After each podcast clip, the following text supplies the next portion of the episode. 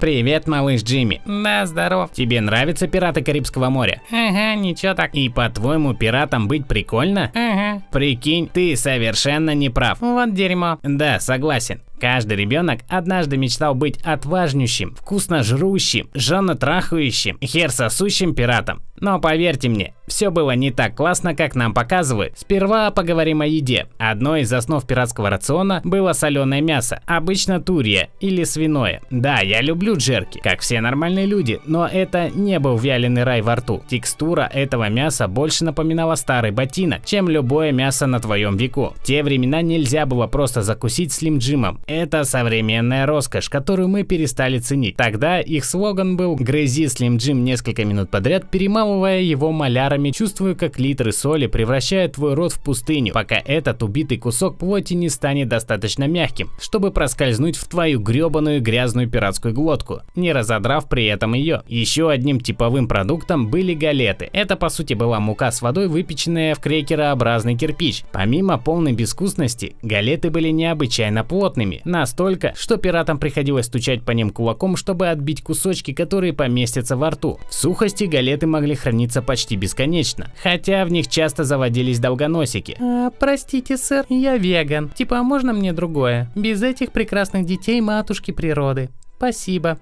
Минуточку, он что, с глютеном? Не дай бог, это не пенька. Долгоносики не вредили здоровью и не особо влияли на вкус. Поэтому, и это чистая правда, моряки ели в темноте, чтобы не знать, какая это галета, чистая или долгоносиковая. И не забудем о тесноте. Команды на пиратских кораблях набирали как можно больше, ведь чем больше пиратов, тем больше бойцов при абордаже. Минус, конечно, в том, что из-за этого получалась свалка немытых волосатых килек в банке. И давайте расскажу, какой была типичная ночь под палубой. Разваливаешься ты такой на влажном заплесневелом деревянном полу, кругом темень, не видно ни хрена. От запахов плесени и вони немытых людей дышать можно только ртом. Внезапно левая рука попадает во что-то мокрое. Наверное, просто морская вода просачивается через доски. Ты нюхаешь руку? Нет, это санина локоть касается чего-то мохнатого, это или шерсть больной крысы, или борода больного соседа. В любом случае, этот мохнатый, наверное, обоссался. В соседнем помещении кто-то громко стонет, и в идеале он просто передергивает, потому что если он умирает, утром придется возиться с лишним трупом. 8 часов такого счастья и привет рассвет. Из-за плохого питания и тесноты на пиратских кораблях было полно болезней, и самая известная из них – цинга. Дефицит витамина С. В самом начале цинги ты просто вечно уставший. Ничего особенного. Потом кожа покрывается странными пятнами и начинают кровоточить десна. И это продолжается пока у тебя не выпадают все зубы, а все слизистые мембраны в теле не начинают фонтанировать кровью и гноем, после чего ты умираешь. Вот такая вот веселуха. А была, конечно, и куча других болезней, но я не буду все перечислять. Вот несколько ярких примеров. И еще некоторые говорят, что алкоголизм это болезнь. Может я ненормальный, но с этим недугом я бы слег.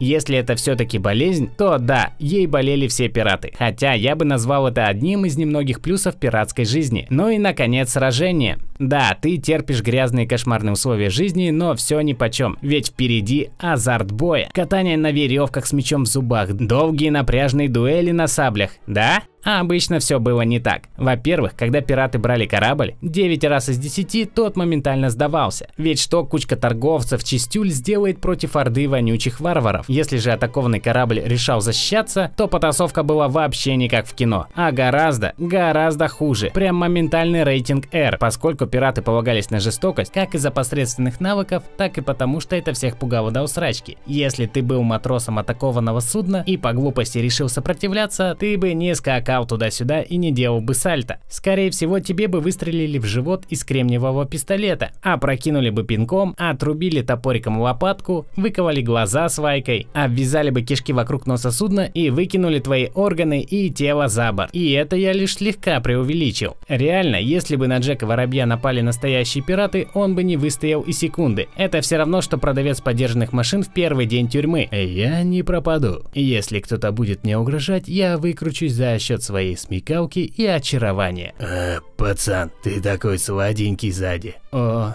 походу мне пиздец. Так что да, если надумали инсценировать капитана Филлипса, я бы не советовал. А на сегодня все. С вами был я, Сэм Анел, озвученный студии Брокколи, и спасибо за внимание. Карамба, ребятушки! Если не хотите увидеть пирата Сэма в ярости, то поставьте лайк, подпишитесь и поделитесь этим видео с друзьями. А комментарий по желанию. Но на вашем месте я бы его все-таки черканул.